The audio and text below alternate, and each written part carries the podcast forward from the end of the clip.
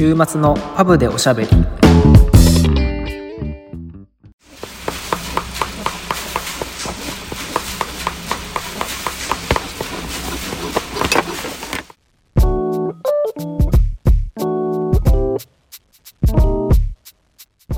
このポッドキャストはフレームメーカーのケイトとシューメーカーのサトシが仮想パブ併設型ビスポークスタジオからイギリスとものづくりをテーマに配信しています皆様どんな週末をお過ごしでしょうか？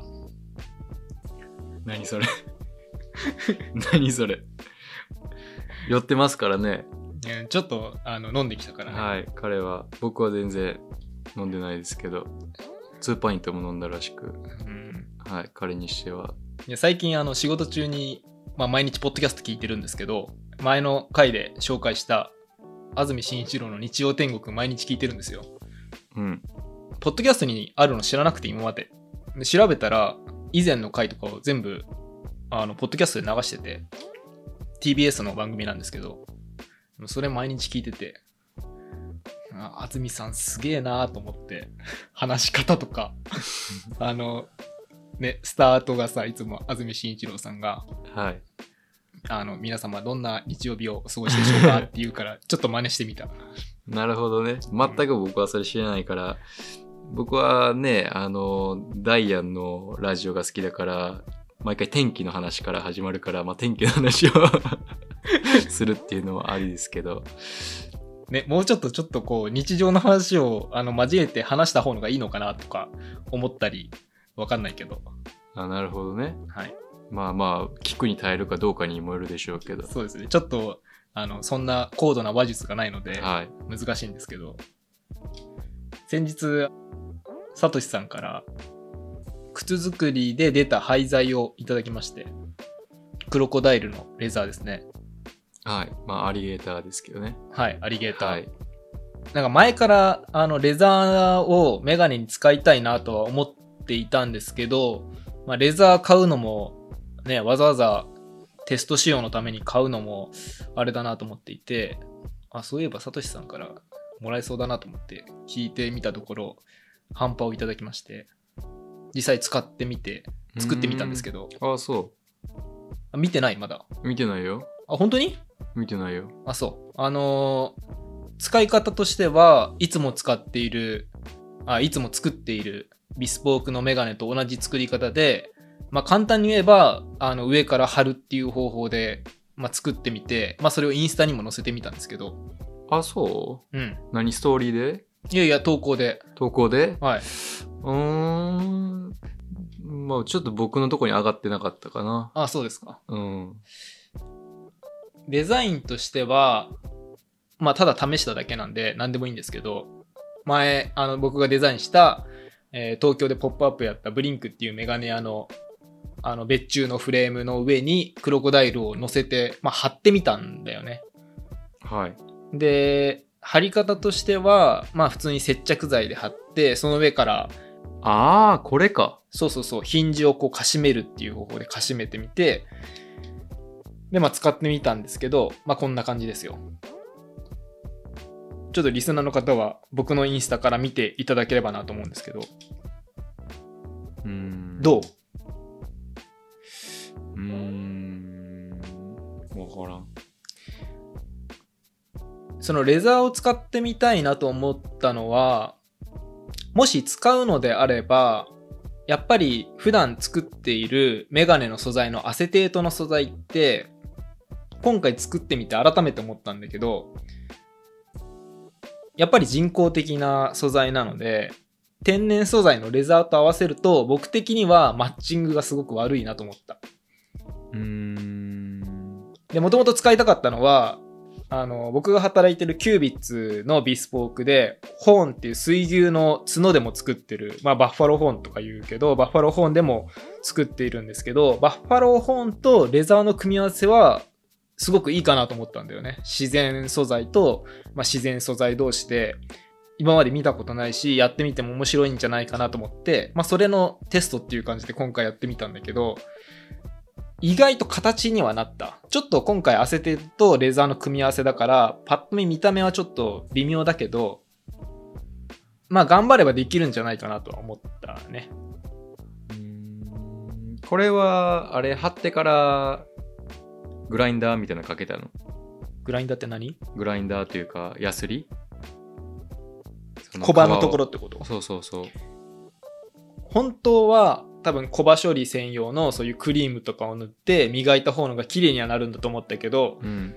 とりあえずそんなものもないしまあテスト仕様なので貼った後にメガネを磨くのと同じように磨いただけ。なのでうん。小刃の処理はすごくき汚いねやっぱり。うん。やっぱり上から見た感じの正面からフレームを正面から見た感じは割と綺麗に貼れてるんだけど上から見た時はちょっと汚いかなっていうなるほどね感じで。したね。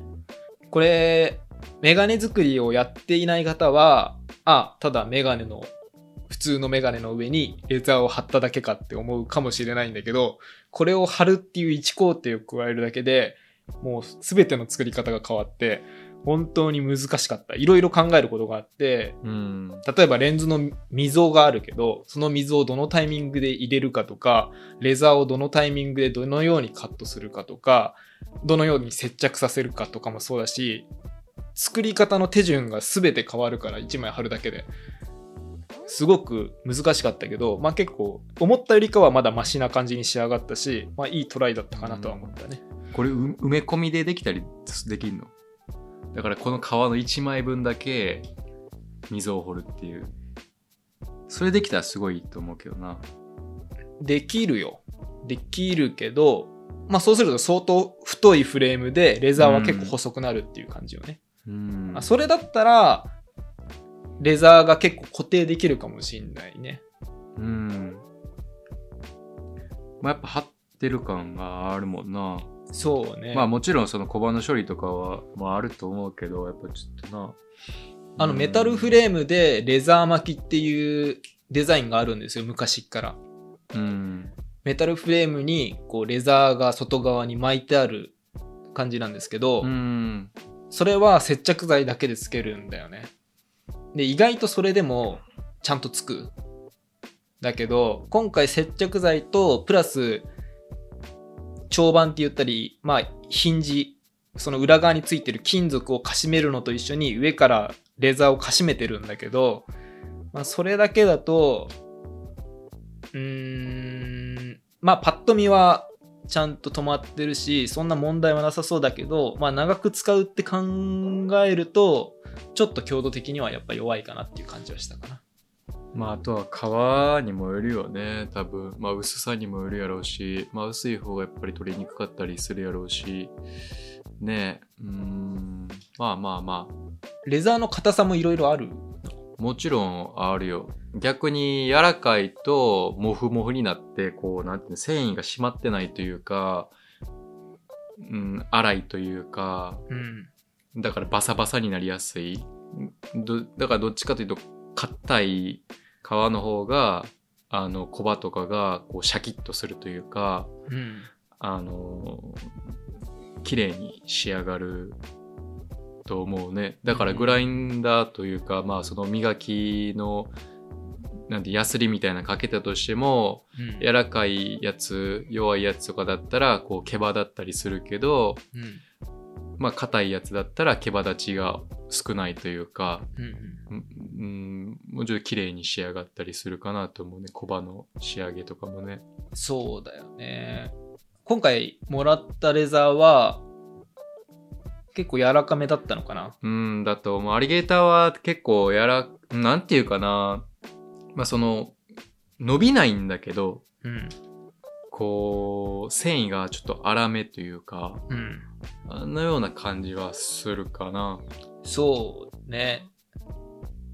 あれカットは大きめに貼って、貼った後にあれカットしたのよ。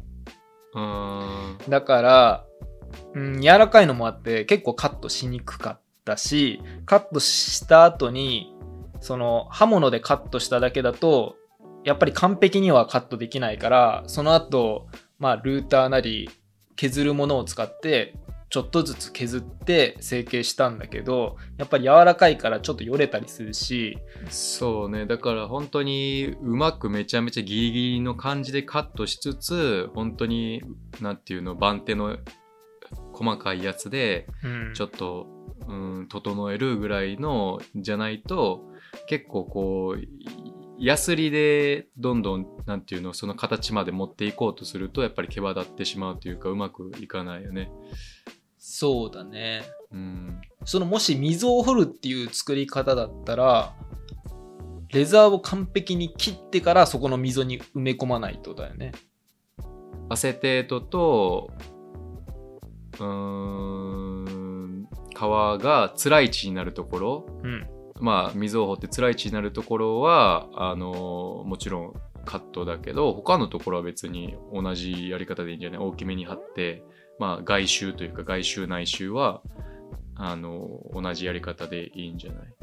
でも溝に埋めるってなったらさそのところを、えっとあらかじめ機械でアセテートを掘ってそこに全く同じ形のものを埋め込むってことでしょ？うんだからそこはあの完璧に切らないとね。に切っていいと思うけど。それ結構難しいなって思うね。だって多分うーん0.5ミリとか多分ずれたらぴったり合わないし。そうね。だから難しいんじゃない？でも綺麗には仕上げたら綺麗になるかなと思うけどね。あと、うん。あ多分ヒンジでさこうなんていうのかしめる時にちょっと変わってさこうキュッとなるやん。キュッと中に入り込むやん。だかうんらそれも考えてちょっとねやらないといけないかもしれないけどまあまあ辛い位置になって綺麗にこう埋め込んでる感じになればすごい、まあ、ビスポークっていう、まあ、プラスのところもあるしね。なんていうの普通の規制ではまあない。そんなことしないじゃないめんどくさいからそうだね。だからあの手作業でというかビスポークでできるからこそっていうのは結構あるかもしれないけどね。そうだね。こう廃材ですよね。そうです。今日は廃材について話そうかなっていう感じだったんですけど、はい。やっぱりものづくりは廃材問題は絶対、まあ、問題に多分どの業界も上がるんじゃないかなと思って、うん正直今回、まあ、ケイトが使ったような本当になんていうの本当にまあ5センチ5センチのぐらいのサイズで十分な感じやん。うん。そんなんなんて余裕で捨てるからね。そうだよね。そんなまあ全く気にしないぐらいレベルの廃材というか靴作りにおいては。うん。やっぱこうパターンが入らないと、まあもちろん使えないし、まあ小物に使ったりとかっていうのはもちろんするんだけど、まあそれにしてもやっぱり、こう、靴で出る廃材を、まあ全部こう商品化することっていうのはまあ難しくて、まあそれの分だけじゃあ小物が売れるかっていうと売れないしじゃあ作ればいいのかっていうとまあ、ね、売れないのにつく、まあ、作るのにお金がいるからね。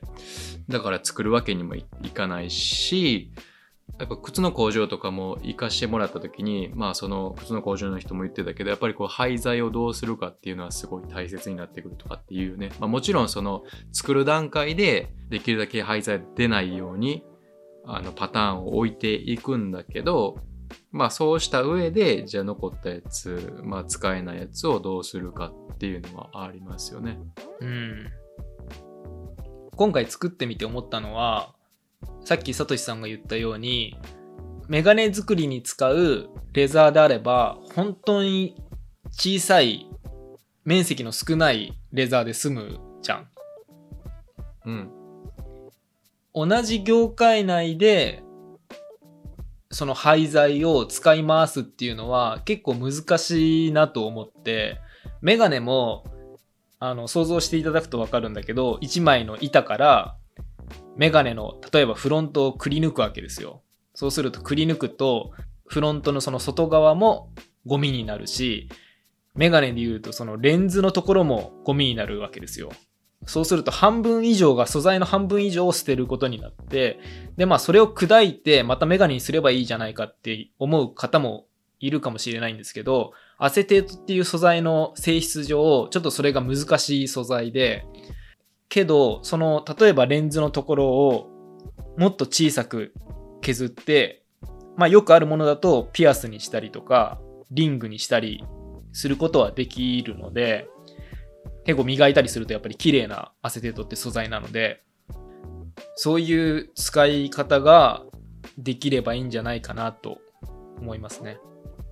そうね。あのあれよね、僕が福井行った時に行ったキッソ？そう、キッソーさんっていう、えー会社的にはメガネ素材をメガネの工場に卸してる会社で、そこはあの自社でアセテート素材のリングだったりピアスだったりを製作していてすごい綺麗だしそあの廃材から作ったりもしてるのでそんなに値段も高くなくてああいう活動はすごくいいなと思いますね。うん、ね、本当はそういうことができ、まあね、いろんなところでできればいいんでしょうけど、まあ、売るのが大変っていうね。んそうだ。ね。難しいね。難しいですね。まあこれからもちょっとレザーはトライしていければいいなと思います。でもうちょっとこう、ちゃんとしたフレームになりそうだったら、やっぱりアセテートとじゃなくて自然素材でそういうバッファローホーンとかと合わせてフレーム作っていきたいなと思いますね。僕が働いてる今キュービッツっていうブランドも何回もビスポークで出た廃材を一回砕いてもう一回固めてフレームにするっていうトライを何回かしてて、まあ、それを商品化もしているんだけどやっぱり強度が出ないんだよねどうしても。レンズ入れるタイミングだったりメガネってどうしてもお客様にお渡しするときにフィッティングをする必要があって温めてフィッティングをしてこうプラスチックをそのアセテートを曲げなきゃいけないんだけどその曲げるタイミングでどうしてもつなげてる部分が亀裂入っちゃったりとかして、うん、結局メガネとして道具としては難しいかなっていうところでなかなかねやっぱり同じ業界でリサイクルするのは同じものでリサイクルするっていうのは難しいかなと思うね。例えばさレザーだったらさあのリサイクルレザーってよくあるじゃん。あれで靴作るとかは難しいんかな？何リサイクルレザーって？なんかこう、廃材をそれこそこう、また一つの一枚のレザーに加工して、そそんなんあんの？うん、聞いたことあるよ。それで、あの、バッグ作ったりとかも聞いたことあるけどう、んああいうので靴作ってるのとか聞いたことないけど、どうなんかなと思うけどね。でも、僕、リサイクルレザーのバッグを1個持ってて、日本で使ってたけど、壊れるとかはもちろんなかったけど、やっぱり、まあ安っぽかったね。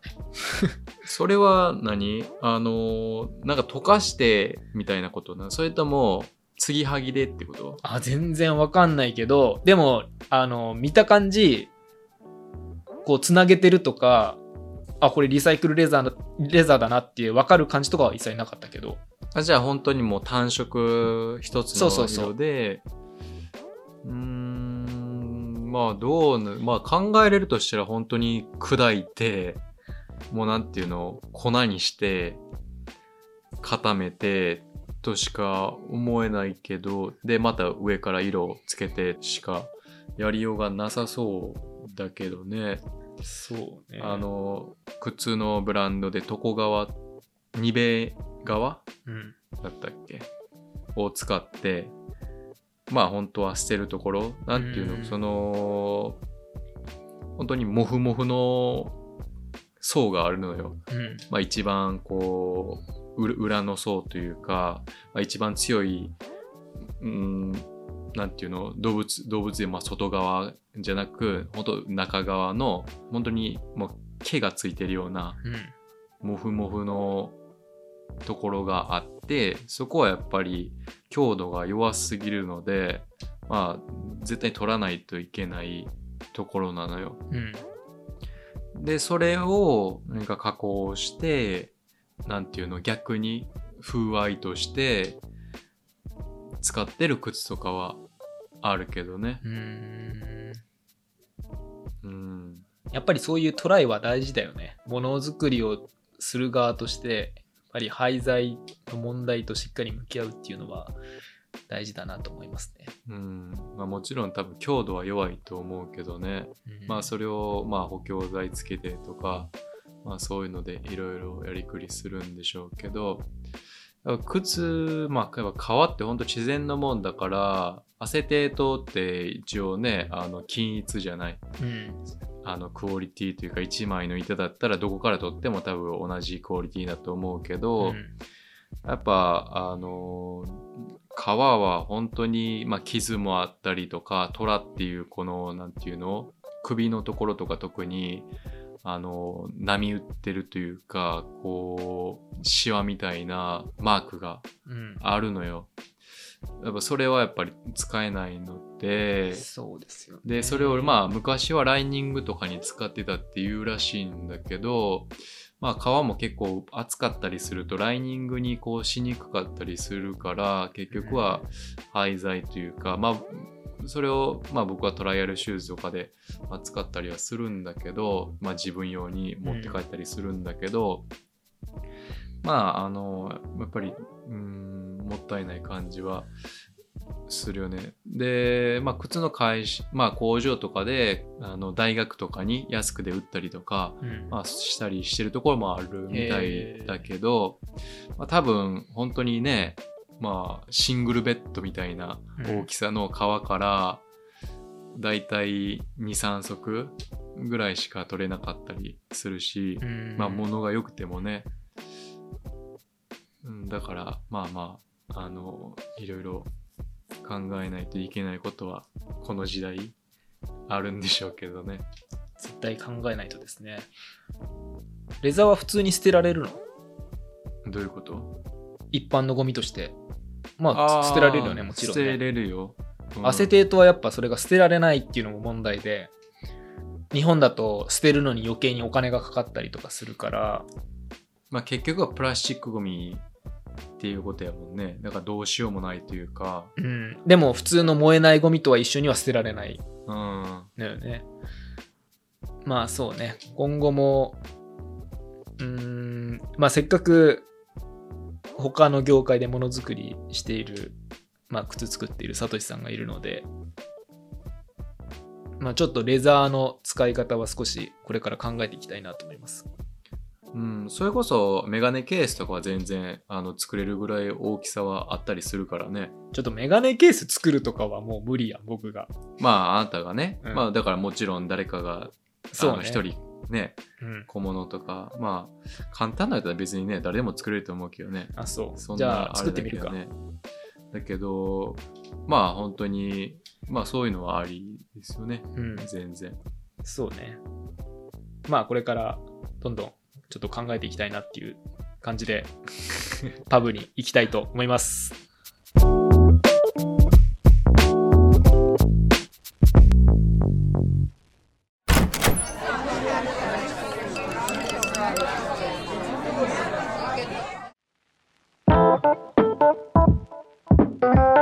はい、ということでパブに来ましたが、リアルパブ帰りということで、あなたはね。僕だけ。はいもう4時ぐらいに仕事切り上げてその後、まあとりあえずワークショップチームでパブに行って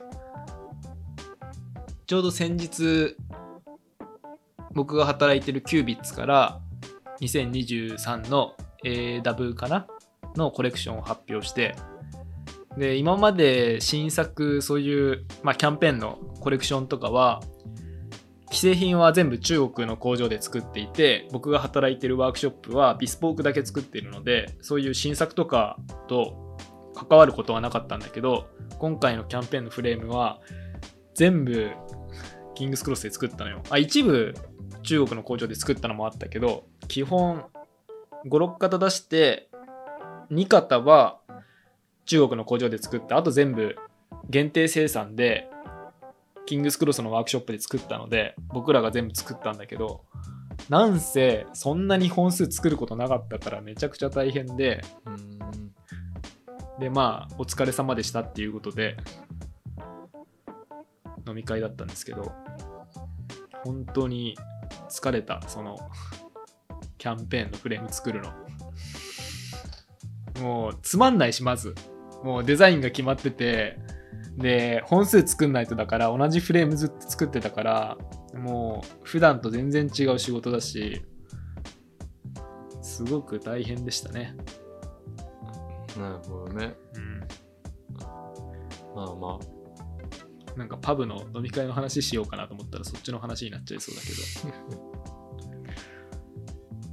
各フレーム50本ずつキングスクロスのワークショップで作ったものは限定で発表したんですけどほぼ2週間で完売。あ。えありがたいですね。ありがとうございます本当に。ー、値段は？えーっと250ポンドかな。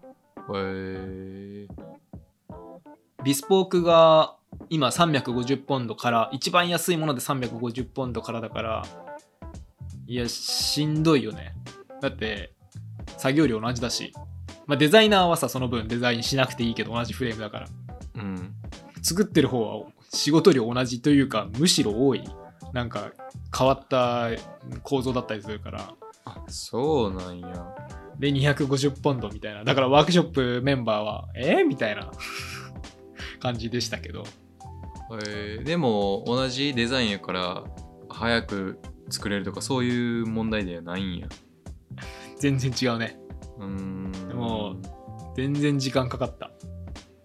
大変っていうのがあのプロダクションチーム他の、まあ、デザインやってる人たちとか上でマーケティングやってる人たちとかもワークショップチームがかなり負荷かかってるっていうのはもう目に見えて分かってるからすごくお疲れって言ってくれた。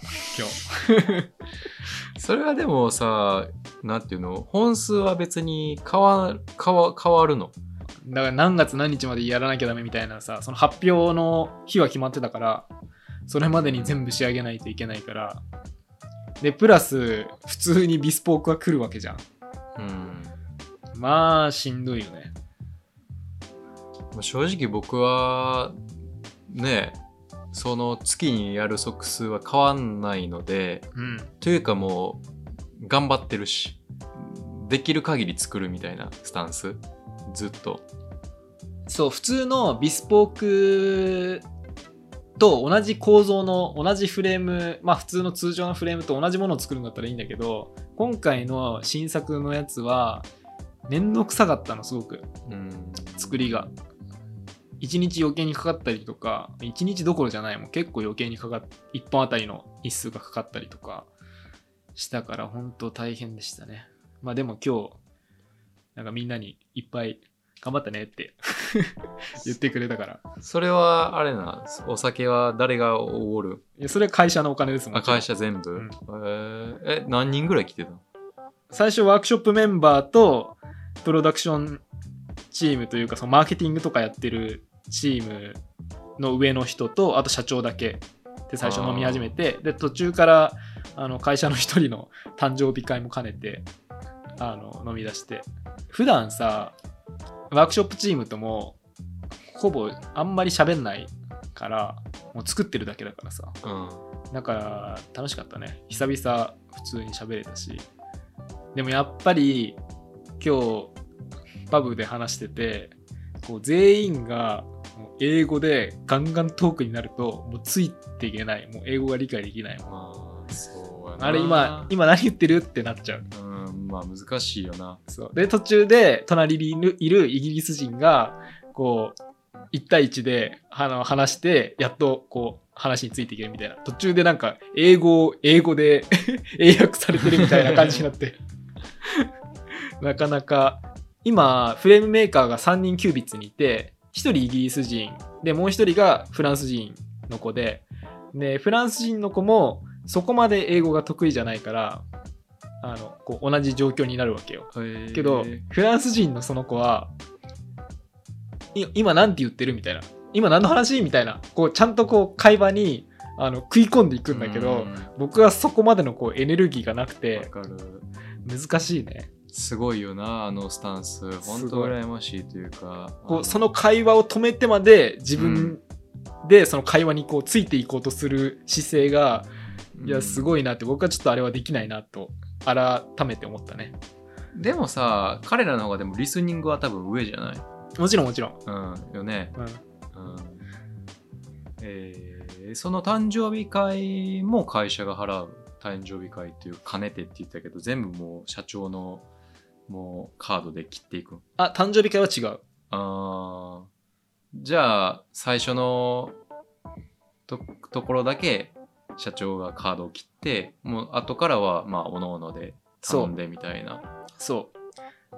あとはあのうちの会社の制度でストアはまあストア何店舗かあるじゃない？うん。で1チーム何ポンドって月何ポンドって決まっててそれは食事とかそういう飲み会に使っていいっていう金額が会社で設けられてる。いくら？えー覚えてないけど次回までに。次回までに。はいちょっと教えてでも100とか？200とかだった気がするけど、ね、あー。まあでも3人とかあるだって店舗。3人4人じゃない？そうそうそうそう。そそれは200あれば全然ね全然ね。いい感じだよね。えー、いいな。いい制度だよね。うん。やっぱコミュニケコミュニケーション大事だし店舗はこうコミュニケーション取る時間あると思うけどワークショップは特にねあの作ってる途中に会話するとか無駄な会話するとかってまあできるにはできるけど、うん、ちょっと難しいからそういうのはすごく、うん、会社としてはすごくいい制度だなと思うね。そうやな。やっぱ作業をしながら喋ったりするけど喋りにくいねんな僕はね。なんで？集中できないから。いやそうよね。集中できないしなんかもうなんかこう全然頭回ってない。作ってる時。なあそうよな。だからまあ朝とかやったらまだましやけどもう午後とかもう頭回ってないからちょっとか喋られへん。しかも余計こう英語だから頭回さないとじゃん喋るときに。そうそうそうだから英語やから全然頭回ってない時に英語なんてもう出てこえへんし。まああとはその喋ってたら作られへんし。そうだよね。っていう。まあ最近まだマシにはなってきたけど前とかもっとひどかったから全然喋らんかったけどうん。まあそういう会があるとやっぱりこう会話に集中できるからまあ喋りやすいよね。そうね。って言ってもワークショップメンバーはなかなかスケジュールが合わず行けてないだから今回久しぶりだったワークショップメンバーであの飲みに行くっていうのが。あー一応ワークショップメンバーでも割り当てられてんのそのお金みたいな当てられてる、ええあそうなんや、うん、多分その繰り越しになってるはずなんだけど相当溜まってるはずなんだけどえ3人なんじゃない何人だ、ワークショップメンバうん。ーは一応ワークショップのチームで区切られてるのはビスポークのデザイナーとワークショップマネージャーとリペア専門でやってる人が1人。あとフレームメーカー3人だから計6人いる。誰が一番上というか率先というか。ワークショップマネージャーもちろん、うん。じゃあワークショップマネージャーがいついつ行こうとかそういうなんていうのオーガナイズしないと、うん。まあ始まらんよな多分な。そうね。であんまないんや。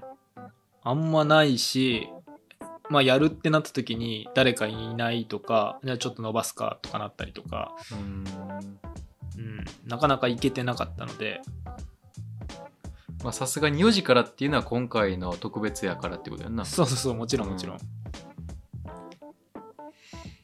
でもこっちの人はねあの本社でジムで働いてる人とかワークショップメンバーはさすがに飲んでないけど金曜日になると5時ぐらいから飲んでるよねもえう5時ぐらいから飲みながら話しながら働いているのかどうかわかんないけどい4時5時ぐらいから飲んでますね。ー、まあそれはいいですよね。うちは別にそんなんないからな。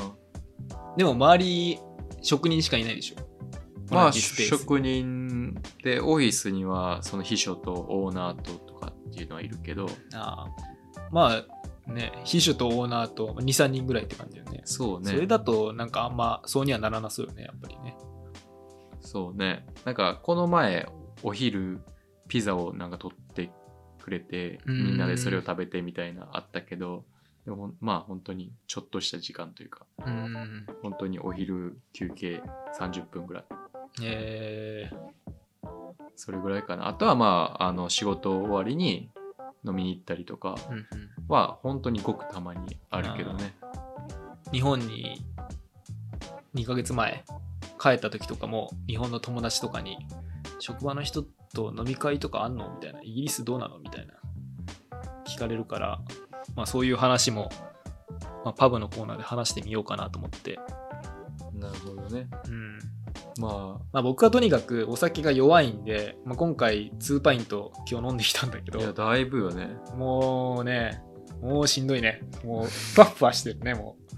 2パイン1パイントえっ、と 500ml ぐらい。やったっけ？1パイントは 568.261ml だそうです。まあまああるよね。はい日本のジョッキと同じぐらいなのかな？ジョッキよりあちょっとあるぐらいかな。まあでもロング缶がああ、そうね、500だ、500やろ、まああれ2本分ぐらいだよね。うん、まああるね。ちょっと僕はもう1パイント飲んだら結構ふわふわなぐらいお酒弱いんで、今日もあの、ポッドキャストの収録あったから、うん1パイントでやめとこうかなと思ったんだけど、うんちょそろそろ行こうかなと思ったら、もう次置かれちゃったから、あるよなうんね、社長が置いてくれたから、まあまあまあ、まあ、もう一杯ぐらい飲むかと思って。その仕事場の人と普通に飲みに行ったりとかってああんの？そのなんていうの？全く会社のお金とか関係なく飲みに行ったことはある？その、ワークショップメンバーだけというか、一緒のその建物内で働いてるのがあ、そのパッキングやってる人たちと、とあとその本社でジムとかやってる、そのマーケティングとかやってる人たちで結構な人数いて、そのうち誰かが誕生日ってなると、まあ今日飲み行くかみたいな感じではあるけど、ワークショップメンバーだけっていうのはあんまりないかな。たまにあるけど。その誕生日の時とかはおのおのが自分の飲み物を買うって感じなの？うーん、大体そうだね。社長行ったら社長が買ってくれるけど、うーんなるほどね同僚の飲み会はある？どのぐらいの頻度である？うーんまあなんかの機会がないとあれなんじゃない？誰かが僕が日本に帰るとか。その戻ってきた時に一回あったしあったけど。じゃああんまあでもまりない、本当にたまになんか行くかみたいなのはあなくはないけどね。でも、まあ月に1回ないんじゃない？あその、うん、平べったくこうアベレージで言うと。でも多分こっちの人の飲み方って本当はあれよね一人がみんなの分をおごってで次の人がまたみんなの分をおごってみたいなね結構あるある。いうなんていうの飲み方っていうのがあるんだけど、まあ、僕はまあ飲まないのでだからそれはできないよね残念ながらそうね。うん。おごってもらって僕のターンが来ないというか、うん。だから逆に僕は飲まずまあおごるってことはあるけどそのおごってもらった分ね。うん。あるけどまあちょっとそれができないっていうのは寂しい。そうね。もうちょっとね2人とも飲めればいいんですけどねお酒がね。はい。まあそんな感じで。はい。Apple Podcast と Spotify のフォローといいね概要欄から Instagram のフォローとお便りをお待ちしています、はい。あと Twitter もやり始めておりますので。えもうこの話していい？いや Twitter を始めたんですよ。まあ初めあったんだけどね。あった。アカウント自体はあったけど、全然1ツイートもしてなかったんですけどあ X ですよね。X っていう名前ですけど、はい。今今は X してますので。はい X してます、はい。これサトシさんが担当ですのではいあの投稿頑張りますのでできればちょっとフォローしていただいたらやる気が はい。ぜはい。ひよろしくお願いいたします、はいお願いします。それではまた来週。来週。週末のパブでおしゃべり